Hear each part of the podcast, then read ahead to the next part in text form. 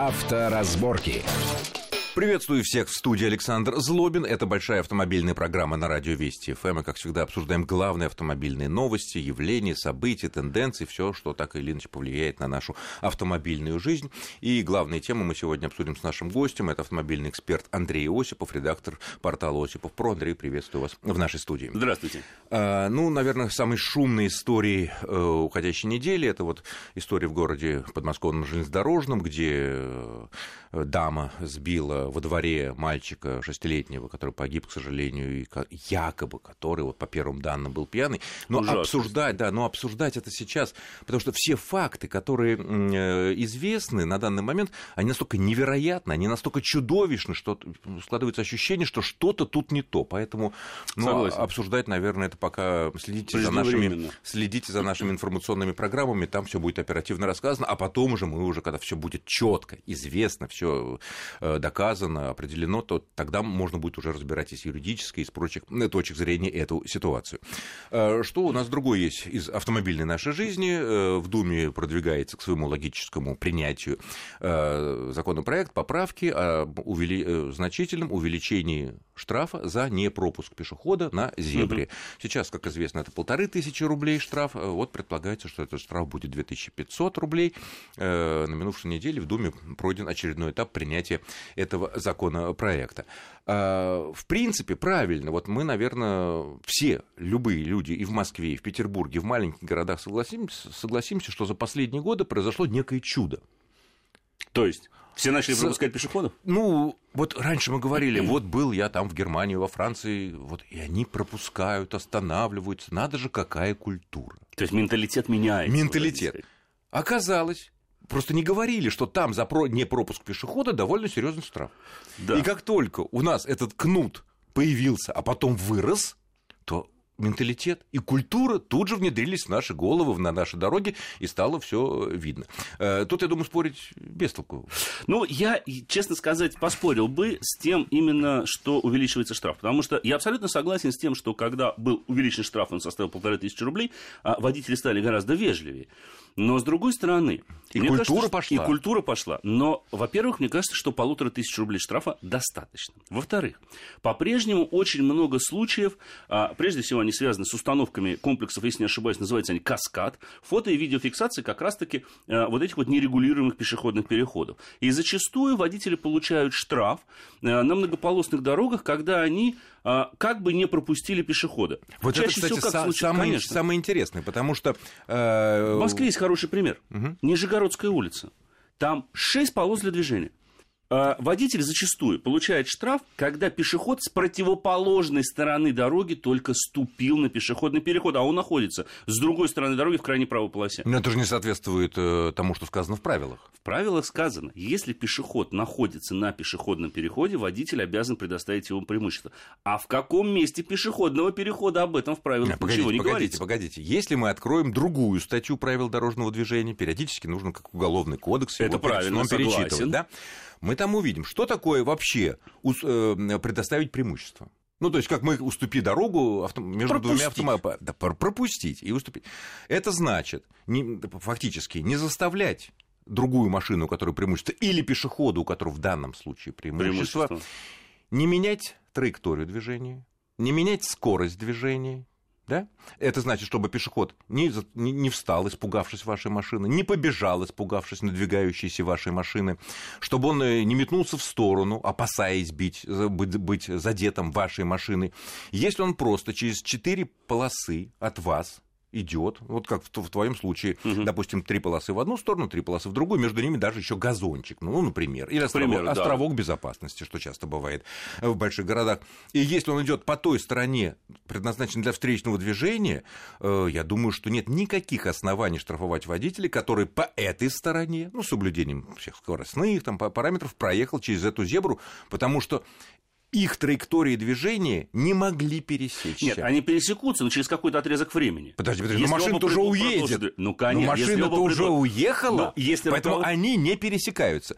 Поэтому я думаю, что если вдруг кто-то если сотрудники ДПС такое, такие штрафы выписывают, останавливают, или вдруг э, камеры, то легко, мне кажется, это оспорить. Наши траектории движений не пересекались, и пересечься при сохранении скорости пешехода и сохранении моего траектории движения и скорости не могли даже теоретически. Поэтому здесь все спорно. Другое дело, что, опять же, некоторые эксперты говорят, что для того, чтобы э, зафиксировать четко э, и бесспорно нарушение водителя на зебре, нужно не фотофиксация, а только видео. Именно только видео, потому что тогда она покажет скорость, потому что действительно, может быть, пешеход бежал так быстро, имеет право, между прочим.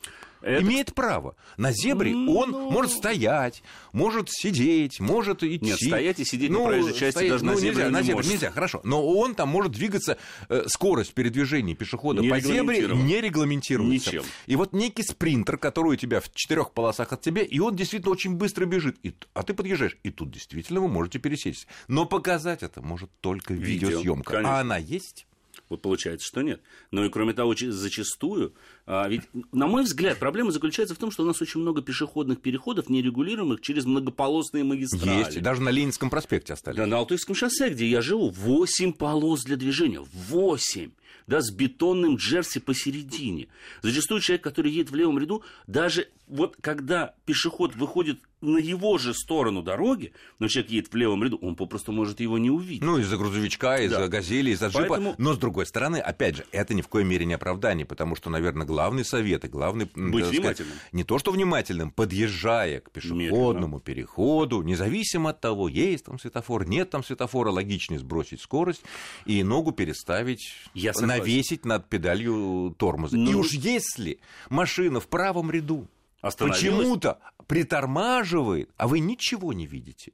Надо это не случайно. тормозить. Надо тормозить. Согласен, но... Потому что из этого джипа не видно бабушку. Моя логика такова, что мне кажется, что прежде чем увеличивать и без того достаточно серьезную ответственность, не мешало бы достаточно четко в законодательстве или, может быть, в инструкциях для ГИБДД, для камер мы инструкции написать не можем, четко прописать, что все вот такое, эти вещи. Все вот эти вещи, чтобы не было никаких Ну да, потому, потому что здесь, да, тут мы сравниваем разные описания, Конечно, что такое да. преимущество, что такое... И во-вторых, еще позволю себе один момент. А как быть с не совсем адекватными пешеходами?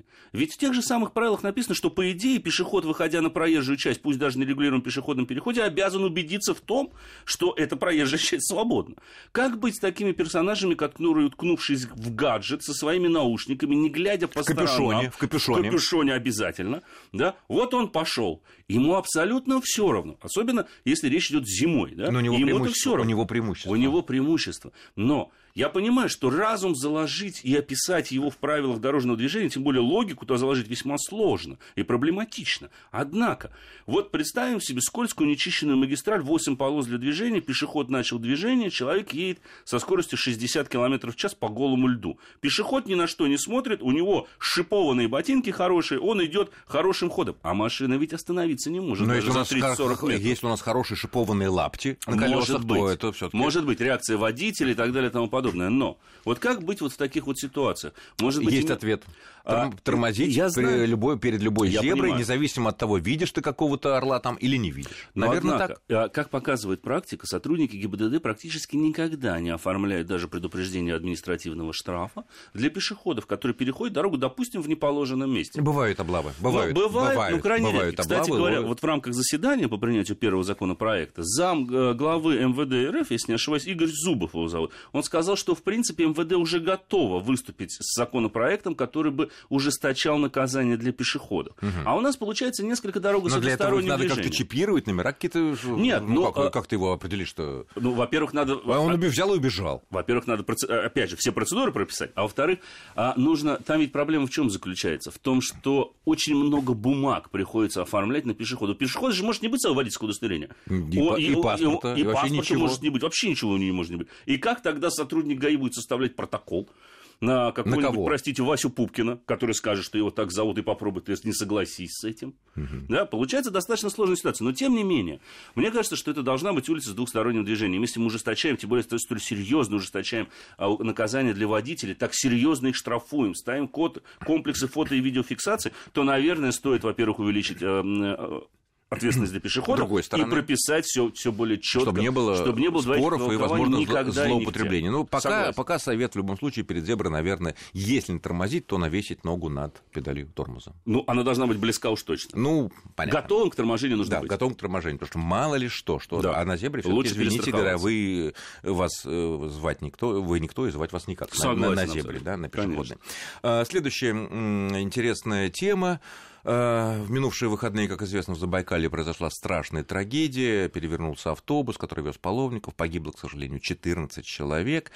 А, Ведется расследование, и вот возбудили следователи уголовное дело по статье «Халатность» э, не против водителя, который погиб, а против дорожников Мгм. дорожников, которые, ну, местное отделение там Росавтодора, не имеет значения, э, которые, по данным следствия, не обеспечили несколько важных вещей. Не было э, правильной разметки, она там то ли стерлась, то ли ее вообще не было. Не было каких-то необходимых ограждений на опасном, э, ну, относительно Участке потенциально опасном участке, повороте.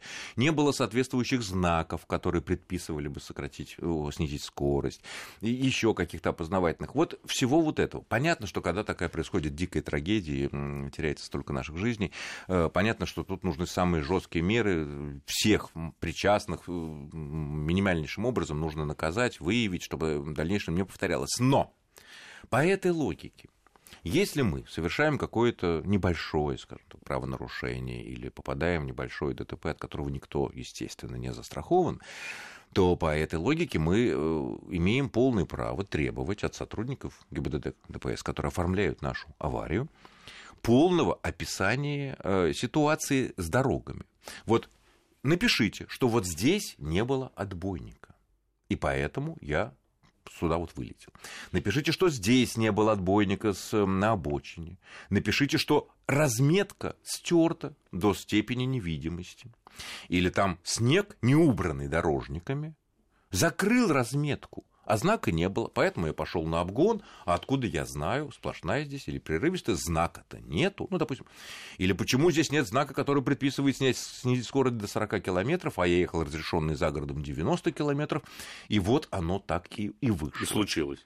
И случилось, да, произошло какое-то там ДТП или просто, там сказать, э, какая-то неприятность, которая потребовала вмешательства сотрудников ДПС. Ведь по этой логике тогда, если дорожники, которые действительно отвечают за все это, а мы можем к этому апеллировать, ведь это, наверное, сэкономит огромное количество денег, нервов, эмоций многим водителям, если вот на это... Или наоборот, это вовлечет в некую какую-то круговерть совершенно безвыходных ситуаций. Очень сложная на самом деле тема, как, э, хоть она и кажется довольно-таки простой на первый взгляд. Во-первых, мы э, при составлении протокола о дорожно-транспортном происшествии имеем право все условия дорожные там прописать. Более того, зачастую, когда мы пишем объяснение в этом протоколе, э, сотрудники ГИБД просят указать к состоянию дорожного полотна, видимость там хорошая, плохая, средняя и так далее. Нас и тому указать. подобное. Нас указать. То есть мы, в принципе, в своем объяснении уже можем изложить все обстоятельства дорожно-транспортного происшествия, включая ненадлежащее состояние дорог, либо э, когда нет Там отсутствие знака, необходимых например. знаков, отбойников, там, разметки, это мы все можем написать. Сотрудник ГИБДД просто с этим соглашается, он констатирует,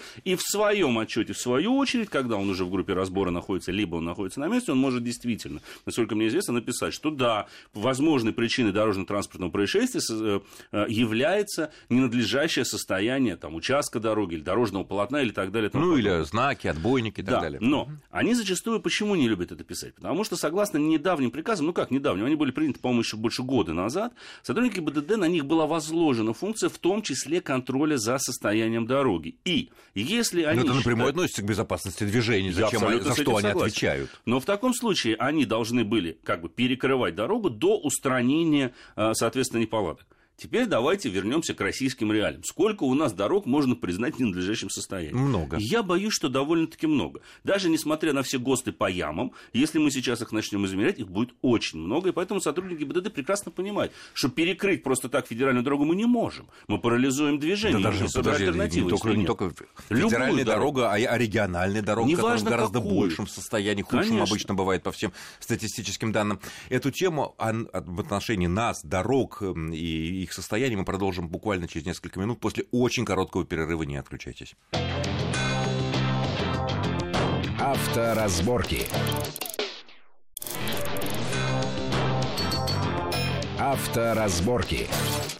Итак, мы продолжаем нашу большую автомобильную программу в студии Александр Злобин, Андрей Осипов. Обсуждаем Эм, скажем так, юридические возможные последствия вот этой страшной аварии, которая произошла э, в прошлые выходные на, э, в Забайкале, где погибли люди, и было возбуждено уголовное дело в отношении сотрудников дорожных служб по статье «Халатность» за ненадлежащее состояние дороги, не было нужных знаков, не было нужных ограничений, э, в плохом состоянии отбойников, в плохом состоянии была разметка, которая, что косвенно, наверное, по данным следствия, могло привести к этой страшной трагедии. Но вот мы расширяем эту тему до того, что когда это происходит даже небольшие ДТП, от которых никто не гарантировал. Так вот, э, Андрей сказал до перерыва, что на сотрудников ГИБДД, вообще на это ведомство, возложено в рамках да. обеспечения безопасности дорожного движения следить за состоянием дорог, которые действительно могут привести э, к неприятным последствиям вот эти большие ямы. Но они не всегда могут, имеют так сказать, возможности, желания перекрыть движение на этой дороге. Потому что это просто невозможно, это остановит жизнь целого региона, целого района. Может, может остановить и, и какие-нибудь села, деревни, да, может быть, даже небольшие городки, в том числе райцентры, останутся просто без связи, как, ну, то есть без транспортной доступности, и как ну, как они это могут сделать? Конечно, поэтому, собственно говоря, у нас существует знак неровности на дороге, который зачастую в таких ситуациях и выставляется перед соответствующими участками. А другой вопрос, что да, мы действительно можем, если а, будет доказано, и тот же самый сотрудник ГИБДД после разбора, скажем, вынесет, что причиной дорожно-транспортного происшествия явились не действия водителя, а не надлежащее состояние дорожного полотна, то с этим решением мы имеем право подать в суд на ту компанию, которая обслуживает эту дорогу. Но имеется в виду в суд уже не уголовный, а гражданский. Ну, гражданский, да, конечно, чтобы да, возмещение, возмещение ущерба, материального да. или морального ущерба. Иногда на это, иногда э, на это идут страховые компании сами.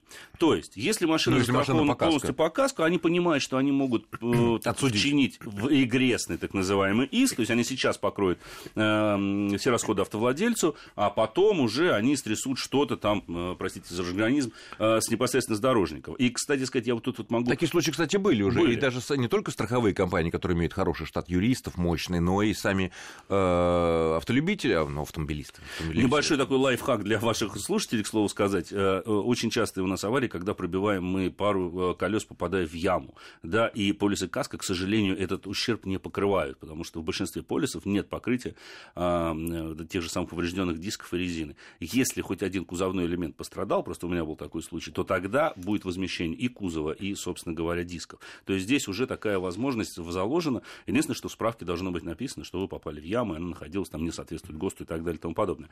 А, тем не менее, Возвращаясь к этой ситуации, с дорогами у нас действительно плохо. И поэтому зачастую сотрудники ГИБДД вот в таких вот авариях, как Забайкальских, жутких на самом деле авариях, пишут, что а, водитель выбрал, есть у нас такой пункт в правилах, а, выбор скорости движения не соответствующему условию. Не учел да. дорожные обстоятельства, не, не учел вот эту яму, да. не учел то, что знаков нету, не учел, что по разметке не видно. Не, не, и дорожники пользуются этим же. Да, они отбивают, потому что да, не учел. Они говорят, ну уже не учел. Зачем он ехал, допустим, он видел, что там идут дорожные работы, да, мы Или забыли есть поворот резкий, знак. да. Или есть резкий поворот. Что же он его не видел? Зачем же он шел с явным а ведь действительно скорости? по правилам, по правилам да. Э, водитель обязан э, управлять э, транспортным средством с учетом складывающейся обстановки. Почему? Ям, отсутствие ГИБДД, отбойников конечно, и так далее. Никогда ненавидят фразу «неожиданно появился». Не бывает неожиданности на дороге, да? Ну, вот, бывает. Л- я, лось, водитель, лось выходит неожиданно. неожиданно. Но водитель должен быть готов готов Потому к любой что лось ситуации. К, ко всему угодно. Согласно нашим правилам, мы должны быть готовы к всему угодно. Если лось выйдет, значит, должен быть знак, что движение лосей впереди. У Возможно. нас есть такие знаки. Есть знаки. У нас же есть знак корова. Есть. И знак лося есть. знак лося Зайцев, кошек, собак нет. А, ну, наверное, это совсем мелкая живность. Она, может, не, ну, не приносит большого ущерба, по крайней ну, мере, водителю для жизни и здоровья. Водитель, спасая кошку, может резко вильнуть, и неизвестно, чем это кончится. А, и таких случаев а это, много. честно говоря, водители понять можно. Конечно. Живая душа тут бежит. Конечно. Да, и, и он не успевает сориентироваться. Э, иными словами, дороги, конечно, надо приводить в нормальное состояние, потому что очень много дорожно-транспортных происшествий у нас приходит именно поэтому. Возьмем нашу колейность ту же самую. Сколько у нас в дождь машин вылетает из этой колеи. Особенно Хорошо, на если на соседнюю полос. полосу своего направления. А, а если вылетает на встречку? Конечно. И что, и кто виноват? А, вот. Водитель. Потому что он не выбрал. Скорость, соответствующую условиям движения. Да, Да, дорожники тоже могут частично условиям. ответить, почему не по нормам колея, Да. почему там вода. Ну, понятно, почему вода, ну, почему она не стекла оттуда вовремя, но не выбрал. Мне кажется, тут проблема заключается в том, что у нас не прописан очень четко механизм возмещения для водителя в такой В каких ситуации. случаях? Да, в вот таких случаях. Да, мы понимаем, что если это засвидетельствовано сотрудником ГИБДД, мы можем с бумагами отправиться в суд. Но, с другой стороны, любой водитель также прекрасно понимает, сколько времени он потратит в этих судах, Не говоря о том, мерку. что ему адвокат противной стороны Не вполне факт, что он логично, выиграет это да, логично скажет, простите, а почему же вы не учли? Конечно, это? конечно. Да, не было знака, да, Вот. не было отбойника, да, не было там того сего. Но вы же это видели? Вы же понимаете, что дорога кривая. Поэтому лично мне хочется надеяться, что вот этот вот случай, э, конечно, он ужасный случай, это ужасная авария, так много людей Но погибло. из э, Но, таких вещей быть, надо делать выводы самые серьезные, которые Да. можно будет И распространить в том вообще числе, на может любых быть, менять автомобилистов. законодательство в этом смысле, прописывать четкие механизмы ответственности дорожников за тот или иной участок дороги. И тогда, наверное, прописать очень четкие механизмы возмещения Ну, логично. вреда. И тогда, И это было бы правильно. естественно, будут все следить внимательно за тем, чтобы как бы чего не вышло. И, может быть, будет даже такая гипер не диагностика, а вот м, поставим-ка на, на всякий случай побольше знаков. Ладно, пусть поставят лишние временные знаки, 40 километров. Ну что, ну, будем так ездить. Лучше, главное, чтобы они были видны. Да, и чтобы лучше, они- чтобы они были, чем И их чтобы нет. они были. А если какой-нибудь бетонный блок огораживает э, место ремонта, да, чтобы, чтобы он был освещен каким-то Ну, образом, потому что не все фары ну, как минимум. до него доходят. Да, Да. А знак, допустим, и при 40 километрах можно так воткнуться. Ты, кстати, Ну, говоришь, что, что. чтобы быть готовым к любой, водитель должен всегда быть готов к любой ситуации. Но ведь э, это означает тоже так, в интернете огромные споры всегда уже много-много лет относительно того, какая дистанция безопасна, да. Мгм. Вот. И один из таких крайних позиций, ну, на мой взгляд, наверное, это самая правильная позиция, заключается в том, что м, дистанция между впереди идущей машиной и вашей должна быть такая, чтобы вы могли затормозить, успеть затормозить и остановиться при мгновенной остановке этого автомобиля. Да. Мгновенной.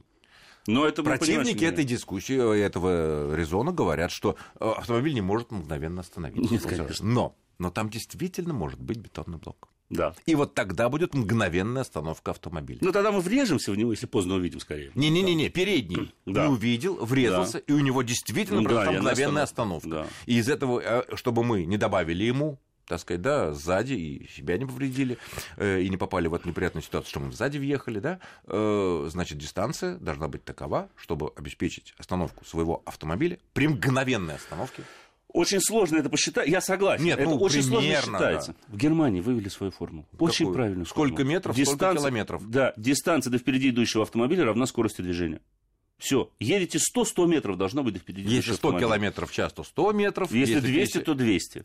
Если метров. 50, то 50. Если 50, то 50 А, метров. и тут Она должна быть примерно... Зависит от вашего глазомера. Конечно. И, понятное дело, еще такой просто элементарный в, в этих случаях совет, который, в общем-то, знает любой, мне кажется, опытный водитель. Мы можем привести с вами, Александр, это просто не смотреть на машину, которая идет впереди вас, да, а надо смотреть за несколько машин вперед и анализировать ситуацию. Вот именно в этом мастерство как раз-таки опытного водителя Что может случиться с, непосредственно, с машиной, которая непосредственно перед Потому вами? что варианты, когда, мы, когда машина впереди нас въехала в бетонный блок, и мы в нее въехали, мы косвенно, мы, может быть, по закону не виноваты, но косвенно мы все равно будем виноваты, Потому что мы потому виноваты. что мы могли предвосхитить Потому что не ситуацию. соблюдали дистанцию. Хорошо, меняем Конечно. тему. Другая тема интересная. Э, Ну, она уже, наверное, вечная, в ус- в- завя- навязла, так сказать, в зубах, в устах, но просто э, диву даешься. Э, Отдельные э, альтернативно одаренные граждане наши продолжают с упорством достойного лучшего применения выкладывать э, в соцсети или там на своей странице видеоролики о том, как они носятся по городам со скоростью 200-250 км в час, или вот тут на минувшей неделе какой-то орел выложил, как он по встречке около Дома правительства в Москве едет в ресторан, значит, при этом ржет еще там неподобающим образом. А, Ну, понятно, такое поведение людей это, конечно, проявление дикого комплекса неполноценности. Они прекрасно понимают, что дорогие, дор- их дорогие машины, купленные на папины деньги, не позволяют им чувствовать таким себя крутым, все-таки это папины деньги. Вот. И вот они таким образом пытаются доказать окружающим, что вот какой я крутой, на какие поступки я согласен, сплевал я на всех вас, так сказать. Ну, часто бывает это очень просто опасно. И грустно И- заканчивается. Да, и грустно заканчивается. Воп- Короткий вопрос. А их за это можно наказать, если они просто снимают свою, э, свой спидометр? Ну и видно, что это городское движение. А, мне кажется, можно и нужно. Вот так нужно понятно. Добавил. Но можно ли? А, можно. Потому что многие эксперты говорят, э, спидометр, может быть, это не является сертифицированным средством измерения скорости автомобиля, что требуется для вынесения наказания за превышение а, скорости. Ну, Другие говорят, а кого штрафовать? Тут зависит от мастерства адвоката тогда получается. Сможет ли адвокат э, привести э, достаточные доводы для того, чтобы э, то, что запечатлено на видео, не было признано как э, свидетельство нарушения правил дорожного движения? Нет, а кого штрафовать, штрафом? если э, морду лица Конечно. вот этого гражданина не, не, не видно, тут пассажир это, не очень, снимает? Это очень сложный на самом деле момент. И мне кажется, тут мы а в очередной раз, а, уж простите, мы боремся со следствием. Мы боремся с таким девиантным поведением ну, различного рода наказание, персонажей. правильно. А да. как иначе? Но наказание, да безусловно, оно должно их достигать. А ты что, предлагаешь просто при... воспитывать их? А, ну, это нет. невозможно, это, ну, там уже мозгов не так много. 20-летнего да. персонажа такого уже не воспитаешь. Уже, уже воспитали, Там уже да. действительно я согласен, что, скорее всего, только кнут. Но э, есть, конечно, социальные аспекты, которые связаны с тем, что такого рода поведение в обществе должно а, не только наказываться, но должно обсуждаться. Оно, оно и осуждается. Посмотри, оно... э, сказать, комментарии. Естественно, люди но осуждают они, это. Но почему эти люди позволяют и продолжают записывать себе эти ролики? Что ими движет? Вот это, на этот вопрос надо дать ответ. На мой взгляд, ими движет две вещи. Во-первых, конечно же, кроме желания показать свою круть быстро, да, это то, что они понимают, что они могут уйти безнаказанными, что у них есть достаточное количество средств для того, чтобы уйти безнаказанными. И это, наверное, главное. И ну вот что ж, проблема. я благодарю, к сожалению, не все успели обсудить, благодарю нашего гостя, это был э, Андрей Осипов, автоэксперт. Ну и всем э, удачи на дорогах. Будьте всегда осторожны перед зебрами, перед крутыми машинами. Целее все будем. Счастливо с вами был Александр Злобин. Всего доброго. Авторазборки.